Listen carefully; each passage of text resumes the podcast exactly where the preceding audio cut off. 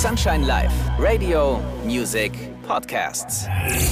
Nachtschatten, der Podcast über Drogen und Nachtleben von Sunshine Live und Sonar. Und schön, dass ihr wieder mit dabei seid zu einer neuen Folge Nachtschatten. Das ist ja die regelmäßige auditive Reise in die Dunkelheit der Nacht. Also spannende Themen werden hier besprochen rund um Clubkultur und Substanzkonsum, vor allem aber offen, ehrlich und akzeptierend, also nicht verurteilend werden diese Themen hier besprochen.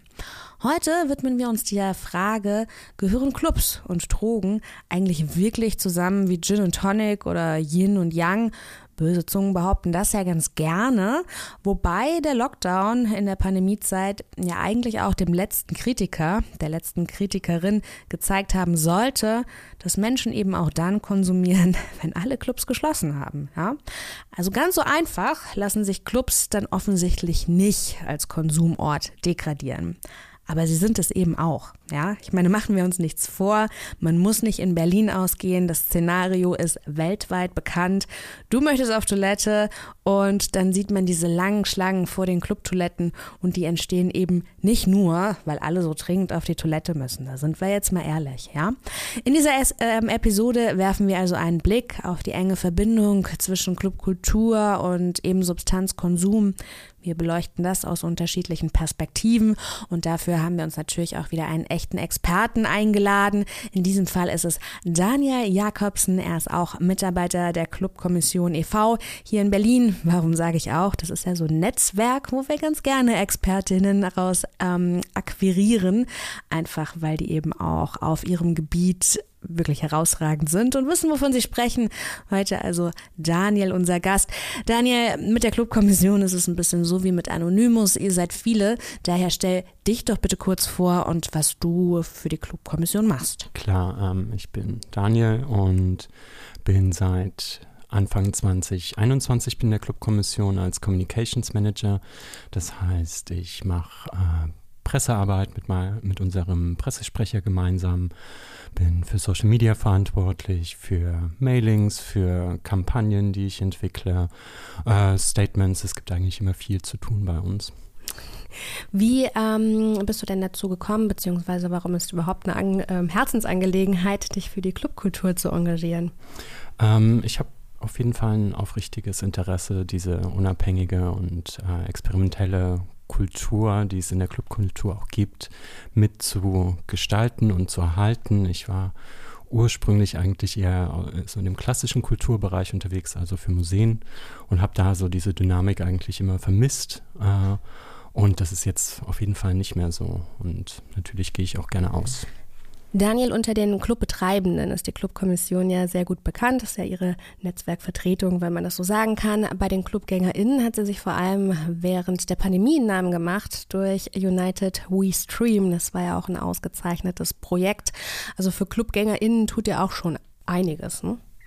Ja, auf jeden Fall. Also die Clubkommission wird dann so ein bisschen denken die Leute natürlich, dass es das dann erst mit der Pandemie so richtig gibt. Und eigentlich gibt es die Clubkommission einfach schon viel länger, seit Ende der 90er. Also eigentlich ist es aus so der Zeit von Love Parade und von den ganzen großen legendären Clubs, die es heute nicht mehr gibt, wie dem alten Tresor oder dem Bunker oder dem Ostgut und so weiter, erwachsen und aus einer Zeit, in der ähm, diese Räume natürlich überall existierten, aber null wahrgenommen wurden. Also das heißt, wenn dann in der Öffentlichkeit sehr, sehr kritisch wurden assoziiert mit äh, Drogenkonsum, mit äh, Exzess, mit Kriminalität oder in der Stadtverwaltung hatten sie einfach gar kein, gar keine Präsenz, keine äh, Lobby. Keine Lobby, richtig. Ja, genau. Und das ist dann eben eigentlich daraus erwachsen, weil ähm, dieses Mitspracherecht sehr, sehr dringend gebraucht wurde. Ja, und genau aus diesen ordnungspolitischen Maßnahmen, die damals so das äh, äh, Alltagsgeschäft eigentlich und die Realität der Clubs prägten, ähm, heraus entstand die, die, Notwendigkeit für eine Initiative von den BetreiberInnen dieser Läden, ähm, die dann so eine gemeinsame Struktur entwickelt haben. Und das ist die Clubkommission, die dann seit 2001 ein eingetragener Verein ist. Genau, und ich glaube, sie ist so ein bisschen unter dem Radar auch gelaufen, weil man immer gedacht hat, also für Clubbetreibende natürlich super wichtig, so eine Interessensvertretung zu haben, für die ClubgängerInnen erstmal nicht so relevant. Aber während der Corona-Pandemie hat man dann natürlich auch gesehen, dass Clubpolitik tatsächlich politisch ist. Und ähm, da war das natürlich auch, da war sie auch in den Tagesthemen sehr präsent. Jetzt kommen wir mal zu diesen außer ja, politischen Maßnahmen, wie du sie ja gerade genannt hast. Ähm, wir sind ja auch gerade heute so ein bisschen, ähm, wollen wir natürlich auch über Club und Drogenpolitik eben auch reden. Wie ist es in der Clubkommission? Ähm, seid ihr da so einheitlich für den akzeptierenden Ansatz, den Andrea ja auch vertritt? Wofür wir uns auf jeden Fall seit jeher, also seit über 20 Jahren engagieren, ist eben, dass diese Konflikte, das äh, äh, Präsenz in äh, Clubs keine Lösung bieten kann. Ne? Also dass äh, gerade diese Orte natürlich zum einen Schutzräume sind für marginalisierte Communities, dass solche Erfahrungen durchaus auch für Publikum traumatisierend sein können und dass es absolut nicht im Verhältnis äh, steht. Und deswegen versuchen wir den Ansatz, dass wir sehr aktiv auf äh, PolitikerInnen, auf die Bezirke zugehen und eben ein Gesprächsangebot bieten. Das machen wir zum Beispiel mit der Free Open Air Initiative, die sich dafür einsetzt, so die Freiräume, die noch da sind, äh, für Open Air Veranstaltungen nutzbar zu machen. Und da könnten natürlich rein theoretisch äh, die Ordnungsämter und die Polizei regelmäßig äh, durch die Parks ziehen und die nicht genehmigen Veranstaltungen auflösen. Aber eigentlich ist es viel, viel sinnvoller, da gemeinsam Lösungen zu finden ähm, weil diese Leute natürlich nicht zu Hause sitzen und stattdessen einfach ein Buch lesen, sondern die wollen mitgestalten und diese Stadt nutzen, kreativ nutzen. Ähm, und dadurch, dass sowieso die Bezirke auch angehalten sind, äh, diese Freiflächen äh, auszuweisen und für Veranstaltungen nutzbar zu machen, versuchen wir dann gemeinsam einen Dialog, der auch schon Erfolge erzielt mhm. hat. Jetzt ist mal abgesehen von den Free Open Airs und den Flächen, die ihr vielleicht auch vermittelt, ähm, gibt es natürlich auch immer so ein bisschen, naja, ich sag mal, diese Pain Points. Ne? Bei den Nachbarn ist es vielleicht der Lärmschutz. Dann jetzt war Ostern, da ist es das Tanzverbot. Hatte ich auch ein spannendes Interview mit dem Clubkombinat. Ich habe mich auch mit Lutz äh, von der Clubkommission über das ähm, Tanzverbot unterhalten. Er hat gesagt, naja, wir haben hier Donnerstag von äh, ähm, 21 Uhr oder von 4 Uhr dann bis 21 Uhr Freitag ist jetzt nicht ganz, deshalb tut es hier nicht so sehr weh. Dieses ist jetzt nicht vielleicht auf eurer To-Do-Liste ganz oben, aber was sind sonst noch so Themen für die ClubgängerInnen, wo ihr euch stark für macht? Äh, du hattest ja auch von Anwohnenden gesprochen und äh, ich glaube, da sind wir auf jeden Fall der Überzeugung, dass natürlich Berlin auf der einen Seite nicht komplett still sein kann und nie still sein wird und gleichzeitig versuchen wir so ein, äh, diese eventuellen äh, Geräuschkulissen stadtverträglich zu gestalten. Also das heißt, wir haben den äh, Schallschutzfonds, der es ermöglicht, Clubs, die mindestens zwei Jahre existieren, auch ähm, äh, durch Förderung äh, eben Schallschutzmaßnahmen in ihren äh, Clubs umzusetzen. Das heißt Schallschutztüren, Schallschutzwände oder eine äh, PA-Anlage.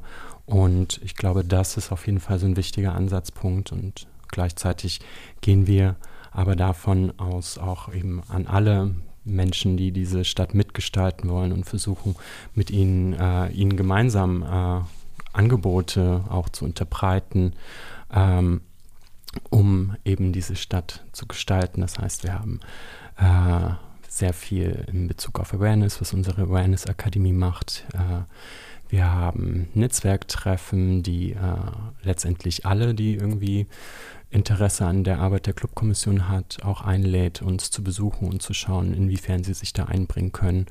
Ähm, wir haben Beratungsangebote, das heißt, egal wie erfahren Clubs, Kollektive in ihrem Veranstaltungsbetrieb sind, können die sich an uns wenden mit Fragen jeglicher Art und wir versuchen zu helfen oder an Experten zu vermitteln.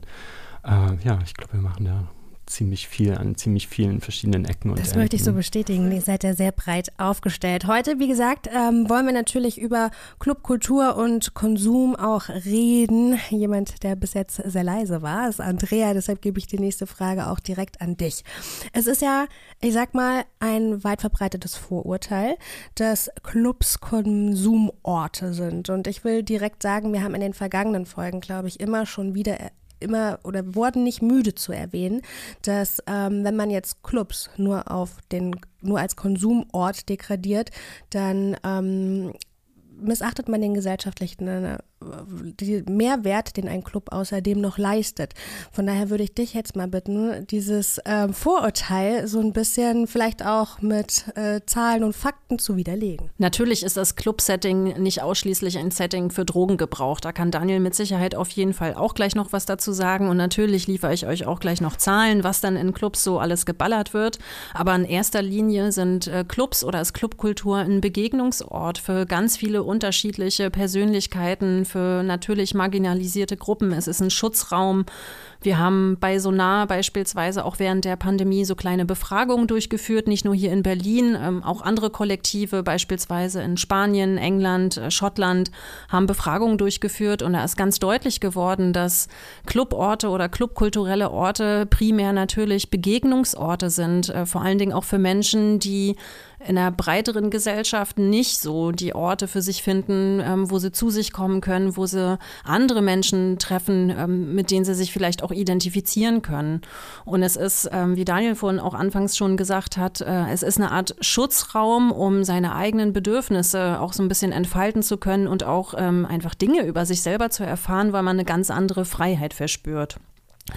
Substanzen sind, da haben wir in anderen Folgen auch schon drüber gesprochen. Äh, natürlich da auch so ein ganz kleiner ähm, Wunscherfüller oder so ein kleiner äh, ja, so, so, so, wie so ein Mittel zum Zweck, um bestimmte Dinge noch ein bisschen leichter hervorzubringen. Ne? Man, man ist natürlich enthemmt, es ist ein ganz anderes Setting. Drogengebrauch äh, in Gesellschaft ist ja grundsätzlich verankert und viele denken halt immer, ne, Clubs, ja, hier gleich Drogen, aber so einfach ist es halt nicht. Wir müssen uns immer wieder vor Augen halten, jedes Setting in unserer Gesellschaft, jede Subkultur, ähm, jede Ansammlung von Menschen mit äh, ähnlichen Einstellungen oder ähm, irgendwelchen ähm, ja, Dingen, die man gerne hat, äh, wie beispielsweise Musik, haben auch in der Regel ähm, eigene Konsumformen und eigene Drogen. Da können wir in den Hip-Hop-Bereich schauen, äh, da können wir auch in die Metal-Szene schauen. Überall gibt es ganz spezifische Substanzen, die hervorstechen. Mich hat es ein bisschen überrascht. Ähm, es gab 2017 äh, eine Studie hier in Berlin wo Menschen äh, in der äh, Schlange stehend, also vorm Club wartend, interviewt worden sind. Ähm, und dann gab es auch äh, so eine äh, sogenannte Paper-Pen-Umfrage. Ähm, das waren insgesamt 877 Personen, jetzt nicht so wenig, ne? Äh, und da wurde gefragt, ey, was hast du denn in den letzten 30 Tagen so geballert? Ne? Und die Leute waren äh, primär zwischen 17 und 36 Jahre alt. Größte Gruppe war 20 bis, 22 bis 31. Und Freunde der Nacht, 87,8 äh, Prozent äh, konsumierten Alkohol in den letzten 30 Tagen. Wer hätte das gedacht? Das ist ja auch was, äh, wo Jessie und ich nicht müde werden zu sagen. Alkohol, Alkohol ist eigentlich überall mit dabei. An zweiter Stelle gleich Nikotin mit 70 Prozent ähm, und dann wenig überraschend Cannabis mit ein bisschen über 60 Prozent, 50 Prozent Amphetamine, auch das überhaupt nicht überraschend. Und dann haben wir gleich im Anschluss MDMA und ähm, Kokain mit so 36 Prozent, 12 Prozent LSD und weil wir hier in Berlin sind, in der äh, Hauptstadt äh, der Sexpositivität, auch äh, 9,4 Prozent GHB, GBL. Das heißt, na klar spielt es eine Rolle, aber es spielt definitiv nicht die Hauptrolle. Ja, das, was du sagst, Andrea, das deckt sich auf jeden Fall mit unserer Auffassung. Wir hatten äh, im letzten Jahr eine Befragung gemacht äh, mit etwa 4000 Teilnehmern. Das sind sowohl BesucherInnen von Clubs, aber auch zahlreiche Mitarbeitende, die hier im Nachtleben in Berlin äh, arbeiten. Und da gaben 69 Prozent der Befragten an, dass sie den akzeptierenden Umgang mit Drogen äh, als etwas Wichtiges äh, im Nachtleben schätzen. Ähm, das bedeutet natürlich nicht, dass 69 Prozent der äh, BesucherInnen Drogen konsumieren, sondern eher auch, oder ich find, finde, damit sollte man das in ins Verhältnis setzen, dass sie die Offenheit, die Toleranz und Diversität der Clubkultur schätzen und eben nicht so eine Law and Order Politik, die äh, alles einfach nur umsetzt und durchsetzt. Ähm, und da kann man zum Beispiel eben eher schauen, dass 98 Prozent der Befragten angaben eben, dass es ihnen wichtig ist, äh, in den Club zu gehen, um zu tanzen oder äh, um bestimmte KünstlerInnen zu sehen, was 87 Prozent sagten. Äh, und für 75 Prozent, und ich glaube, das ist eben dieser soziale Aspekt, von dem du auch gesprochen hast, ähm, ist es wichtig, äh, Gleichgesinnte in Clubs zu treffen. Und ich denke, das deckt sich damit sehr gut. Was ja eigentlich auch nur bestätigt, dass ein Club eben doch viel mehr ist als nur ein Konsumort. Aber er ist es eben auch. Und das bringt mich zu meiner nächsten Frage, nämlich welche, na ich sag mal, Themen ihr auf dem Tisch habt wegen Konsum. Ich persönlich, ich erinnere mich nämlich noch an diese äh, There is no G in Club Culture Kampagne. Und äh, ohne da jetzt irgendwie den erhobenen Finger zu heben, ich kann das schon auch verstehen, weshalb es Clubbetreibende gibt, die sagen, boah, die Substanz, das hat mir einfach so ein hohes Risiko Profil. Ähm, die, die möchte ich nicht in meinem Club. Aber was sind so die, die Themen, die ihr nur wegen Konsum zu bearbeiten habt? Ja, da sprichst du auf jeden Fall ein kontroverses Thema an. Äh, in, wenn, wenn es um Drogen geht, dann konsultieren wir immer so nah, arbeiten da auch sehr, sehr gut zusammen und sehr eng und schätzen diesen Austausch. Äh, ein anderes wichtiges Thema, bevor ich auf das äh, G-Statement komme, war jetzt letzt, vergangenes Jahr mit der Wiedereröffnung der Clubs äh, das Thema Spiking, insbesondere auch Needle Spiking, was damals ähm, sehr, sehr wichtig war und uns dazu geführt hat, gemeinsam mit Sonar, aber auch mit Awareness-Initiativen und auch mit der Charité gemeinsam eine Arbeitsgruppe zu gründen. Und äh, seitdem stehen wir auch mit äh, immer noch im engen Austausch und besprechen uns regelmäßig über die Situation, haben da Handreichungen erarbeitet, um eben auch Clubs und eben ganz speziell auch Beschäftigte zu informieren, ähm, versuchen aber auch gleichzeitig immer dieses Thema in einem größeren Kontext zu denken. Also das heißt, Needle Spiking ist ein Thema von Spiking, ist ein Thema von sexualisierter Gewalt, von Machtstrukturen im Nachtleben.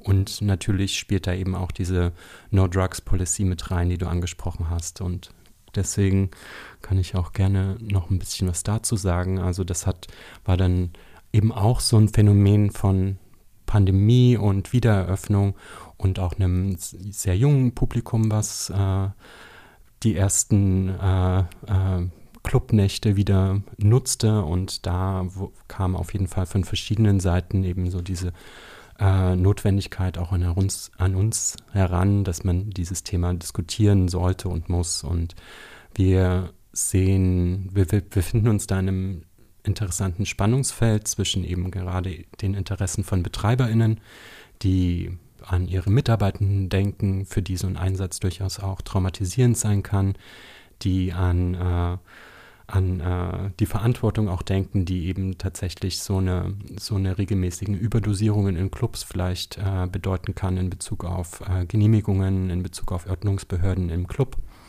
Äh, und das hat zu dem ersten Statement der SNOG in Club Culture äh, geführt, was sowohl BefürworterInnen als auch GegnerInnen immer noch irgendwie so als so das Maß der Dinge oder dafür werden wir sehr, sehr stark äh, ähm, mit diesem Statement assoziiert. Gleichzeitig haben wir das eigentlich auch als ein ähm, gleichzeitig haben wir das auch als eine Möglichkeit genutzt, äh, sehr langfristig uns mit diesem Thema auseinanderzusetzen und zum einen auch tatsächlich herauszufinden, wo wir eventuell unsensibel oder auch diskriminierend äh, agiert haben und inwiefern wir diese sehr vielen verschiedenen Perspektiven auf GHB und GBL äh, miteinander vereinen können. Und da gibt es noch ein zweites, das ist dieses, äh, der ist G in Dialogue, auch äh, was es ganz anders aufgreift. Und wir haben noch ein anderthalbstündiges Gespräch, was es auch bei uns auf YouTube gibt, wo äh,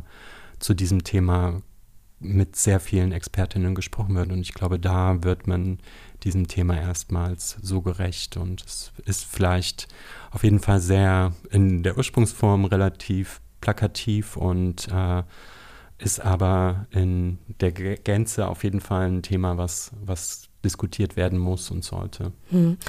Sind eure, du hast ja gerade eben schon gesagt, ihr habt Arbeitskreise, ihr habt Workshop-Angebote, sind die immer nur für Clubbetreibende oder habt ihr da auch ein Angebot für ClubgängerInnen, die sich einfach ein bisschen, ja, weiß ich nicht, also zum einen ist es vielleicht auch die eigene Sicherheit, die mich dazu ähm, veranlasst, so einen Kurs zu belegen. Gibt es auch was für mich?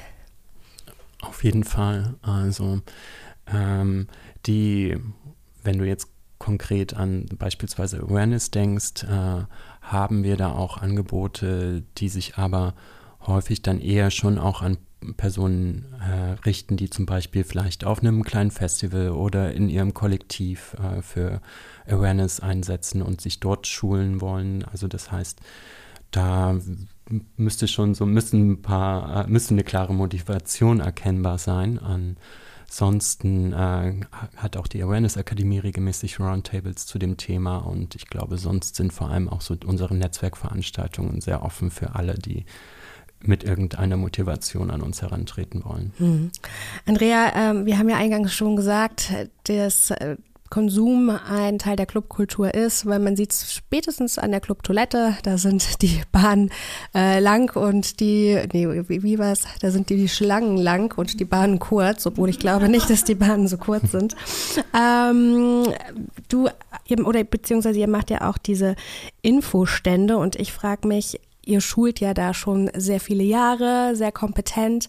Warum ist da trotzdem immer noch so ein, naja, weiß ich nicht, so ein unterschiedlicher Ansatz in dem Umgang mit äh, Konsum in Clubs?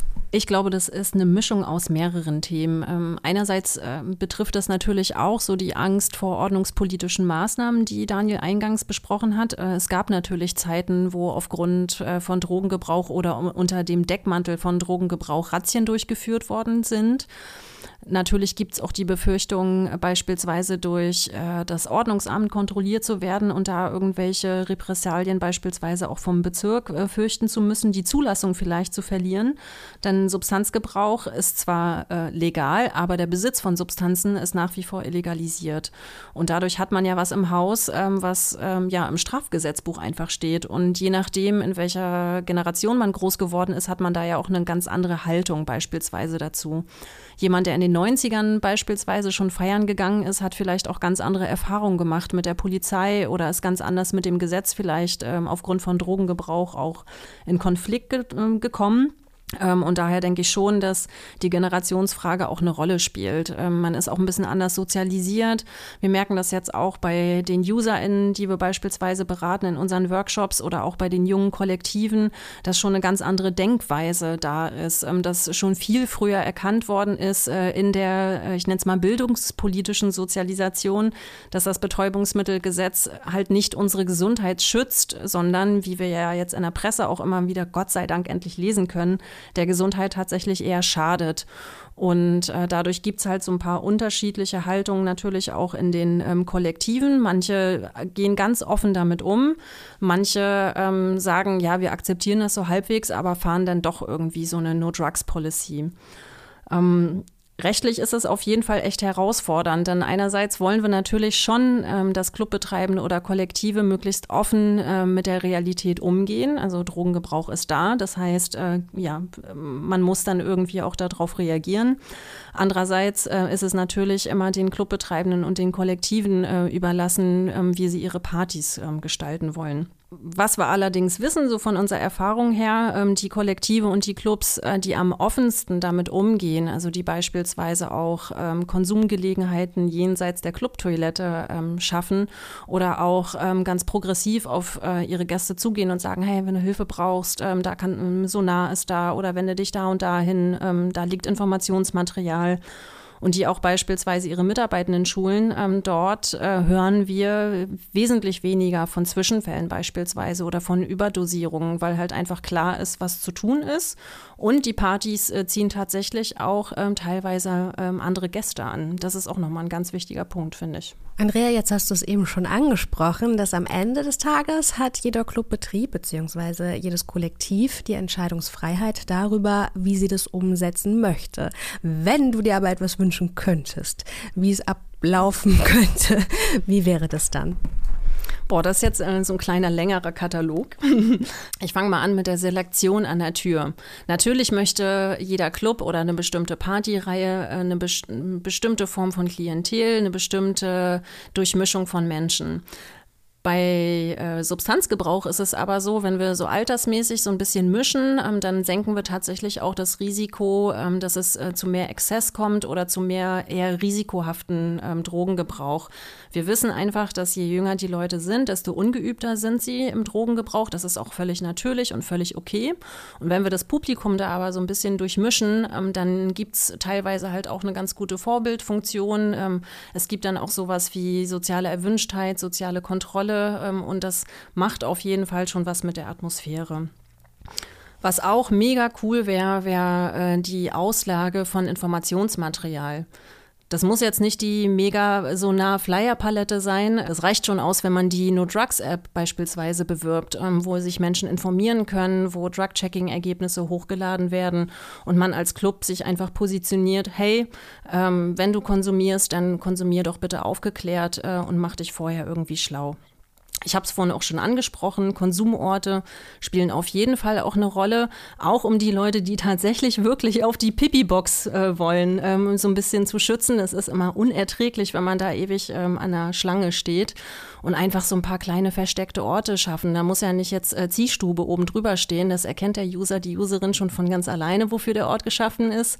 Aber da so ein paar Punkte, ja, so ein paar Punkte, äh, so ein paar Couchen oder so hinzustellen, macht auf jeden Fall schon Sinn oder so ein kleines Wohnmobil. Das habe ich hier auch schon mal irgendwo gesehen. Naja, und natürlich spielt sowas wie Drogennotfalltraining und Arbeitssicherheit, Psychohygiene ähm, fürs Clubpersonal auf jeden Fall eine Rolle, ähm, dass jeder weiß, was ist zu tun, ähm, wenn ein Notfall beispielsweise passiert, wann rufe ich einen Rettungswagen, ähm, welche rechtlichen Konsequenzen kann das ähm, überhaupt haben, dass man sich darüber informiert. Denn je informierter man ist, ähm, desto sicherer sind wir dann letztendlich im Notfall und behalten auch die Ruhe. Genau. Und ähm, ja, was ich mir von Herzen tatsächlich wünsche, wäre ein etwas kritischerer Umgang mit dem Thema Alkoholgebrauch. Mir ist vollkommen klar, dass fast alle Clubs damit äh, ähm, ja, eigentlich eine Haupteinnahmequelle haben.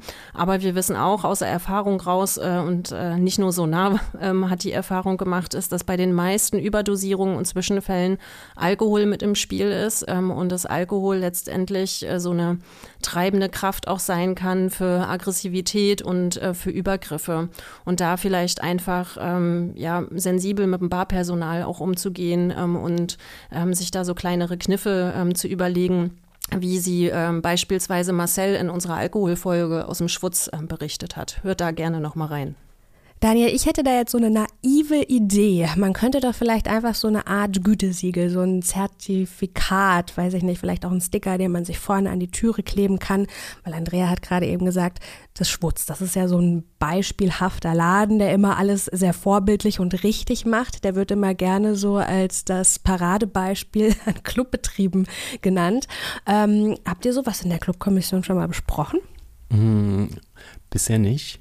Ich glaube auch nicht, dass es dieses Gütesiegel geben wird. Äh, sonst bräuchten wir natürlich auch gleichzeitig noch das Gütesiegel für die Drogen ne? und das Gütesiegel für den äh, erfahrenen Clubbesucher, die erfahrene Clubbesucherin, die weiß, wann zu wann genug ist. Also ich glaube, das ist eine große Herausforderung. Äh, die Läden versuchen auf jeden Fall an ihren eigenen Strukturen zu arbeiten. Und das war auch etwas, was beispielsweise in der Clubstudie, äh, äh, die wir letztes Jahr durchgeführt hatten, äh, gewünscht wurde. Ne? Also dass konkret äh, das Publikum forderte mehr äh, Awareness-Schulungen, mehr Awareness-Strukturen in den Clubs zu etablieren und ich glaube, das ist auf jeden Fall das, woran Clubs arbeiten, aktuell auch und weiter arbeiten müssen. Und ich denke, wir merken ja, dass mit jeder neuen Herausforderung wir uns auf komplett neue Dinge einstellen müssen und können. Und ich glaube, das wird so der Modus sein, in dem wir auch in den nächsten Jahren weiterarbeiten. Wie wäre es denn mit einer zertifizierten Tür? Ich kann mir vorstellen, es gibt ja, ich korrigiere mich, wenn ich falsch liege, aber ich habe immer so das Gefühl, dass wenn die Türe zum Club gehört, dann nicht, dass sie sich ein bisschen mehr Mühe geben, aber sie haben ein bisschen mehr Fingerspitzengefühl, vielleicht bilde ich es mir auch nur ein. Ähm, wenn die Türe gestellt ist, haben Sie sich vielleicht mit diesen Awareness-Themen noch nicht so, nicht so, also Clubs kommen auf euch zu und wollen ihr Personal schulen, machen das Securities auch? Wir arbeiten auf jeden Fall mit Personal aus dem Club und auch dort mit Security-Personal.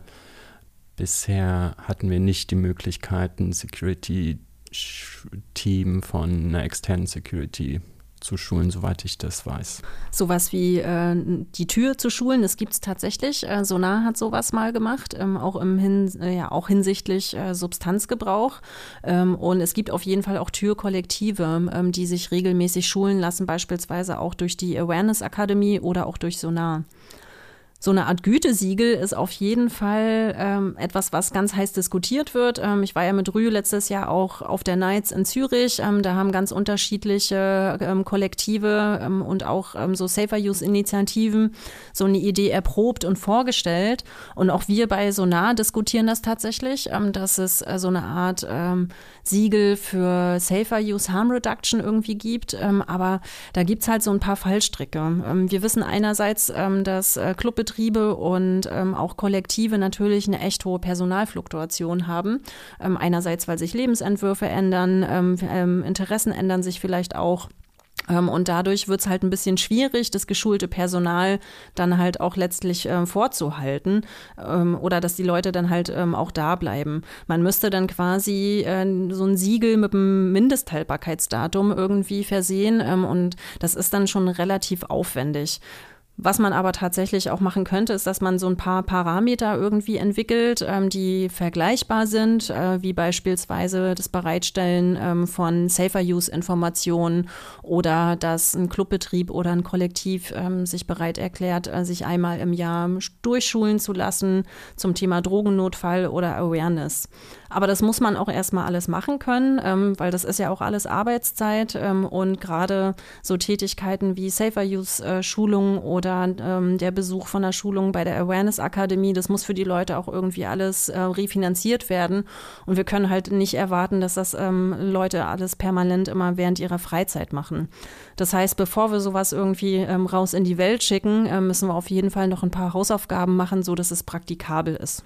Ähm, eine andere Idee, die wir mal hatten, war tatsächlich sowas wie Train the Trainee, dass wir ähm, ja einzelne Leute in Clubbetrieben oder Kollektiven ähm, so gut ausbilden, wie wir teilweise unterwegs sind und dass das dann so die HauptansprechpartnerInnen ähm, sind im Club ähm, zum Thema Drogengebrauch, so ähnlich wie der Vertrauenslehrer in der Schule. Wenn ich das noch kurz ergänzen kann, dann äh, haben wir mit diskriminierungsgerechtes Ausgehen in Berlin unserem Projekt äh, tatsächlich so ein umfangreiches Schulungsmodul, Fortbildungsmodul jetzt begonnen.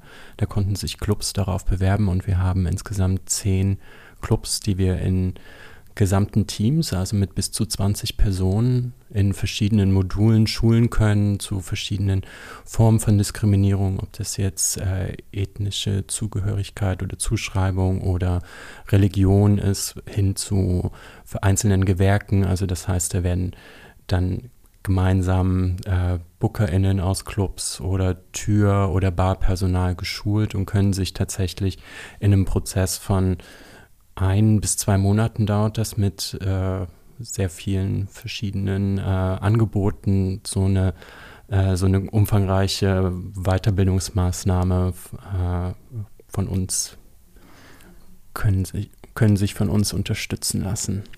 Und ist es gratis dann, beziehungsweise äh, müssen die Clubbetreibenden dafür zahlen?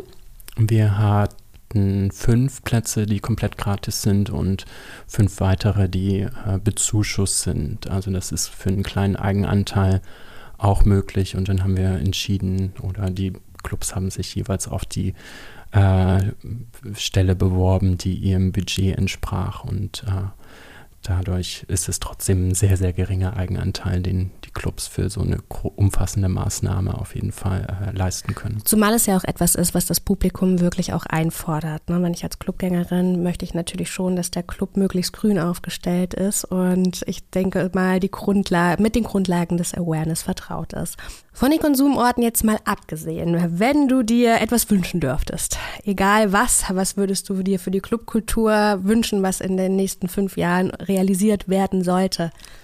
Hm, ich denke, dann würde ich mir wahrscheinlich ein groß angelegtes Umdenken von Berliner Politik und von der Berliner Gesellschaft generell wünschen, weil ich habe schon das Gefühl, dass die Stadt, so wie sie sich in den letzten Jahren entwickelt hat, auf jeden Fall irgendwie noch Teil, Teilen treu geblieben ist und wir wissen ja alle, warum wir das hier schätzen, warum wir hier sind und auch äh, ausgehen und gleichzeitig habe ich das Gefühl, dass sie sich auf jeden Fall auch in einigen Richtungen einfach in die falsche, falsche Richtung bewegt und ähm, da finde ich schon, dass man da sich überlegen sollte, ob da nicht irgendwann mal so ein Kipppunkt erreicht ist, wo plötzlich äh, Berlin so dieses Image als progressive Stadt, als Stadt der Freiräume und der Clubs äh, verspielt hat. Und ähm, da ist es wahrscheinlich irgendwie auch jetzt schon, stellt sich auf jeden Fall die Frage, wenn so ein WG-Zimmer 800 Euro kostet, ob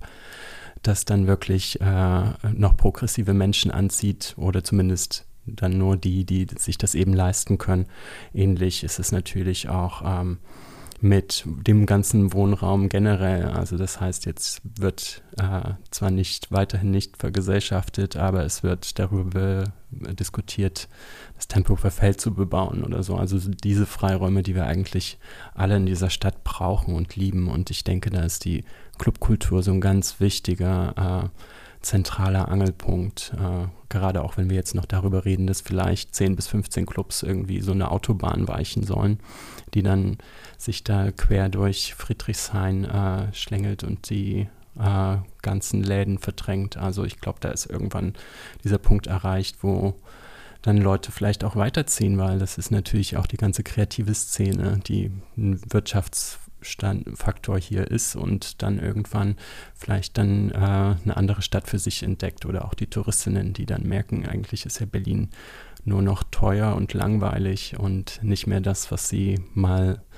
früher gewesen sind. Und äh, ich glaube, da würde ich mir wünschen, dass da mehr, mehr äh, Energie dahinter steckt, mehr äh, Flächen geschaffen werden oder zur Verfügung gestellt werden, die Berlin ja auch hat, dass äh, Orte erhalten, erhalten werden, dass so diese ganzen Zwischennutzungen irgendwann verstetigt werden, dass äh, die Clubs nicht alle zwei Jahre versuchen müssen, irgendwie mit den Vermietern, die irgendwo im Ausland möglicherweise noch sitzen, neue Mietverträge zu verhandeln, um weiter Kultur für diese Stadt machen zu können. Ich glaube, das sind sehr schöne abschließende Orte, wo du allen, nicht nur Akteurinnen der Nacht, ähm, aus dem Herzen sprichst, sondern auch allen kreativ Schaffenden, die nicht mit reichen Eltern auf die Welt gekommen sind. In diesem Sinne, dein Andrea, Daniel, vielen Dank für eure Zeit. Natürlich bedanke ich mich auch für eure Zeit, für eure Aufmerksamkeit, dafür, dass ihr eingeschaltet habt.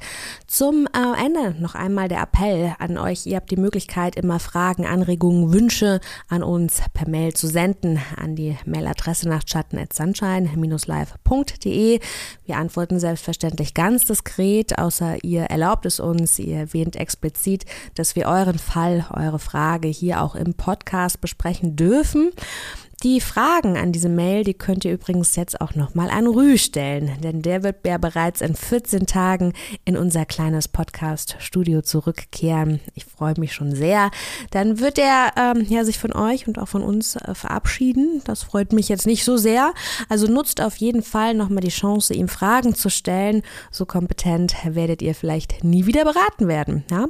Natürlich ähm, nehmen wir auch nur liebe Mails zum Abschied entgegen. Also sendet sendet Blumen, schickt Pralinen. Vielleicht gebe ich sie weiter, vielleicht esse ich die Pralinen selbst. Was bei Rü ankommt, das verrät er uns dann in 14 Tagen. Und bis dahin, kommt gut durch die Nacht. Nachtschatten, der Podcast über Drogen und Nachtleben von Sunshine Life und Sonar.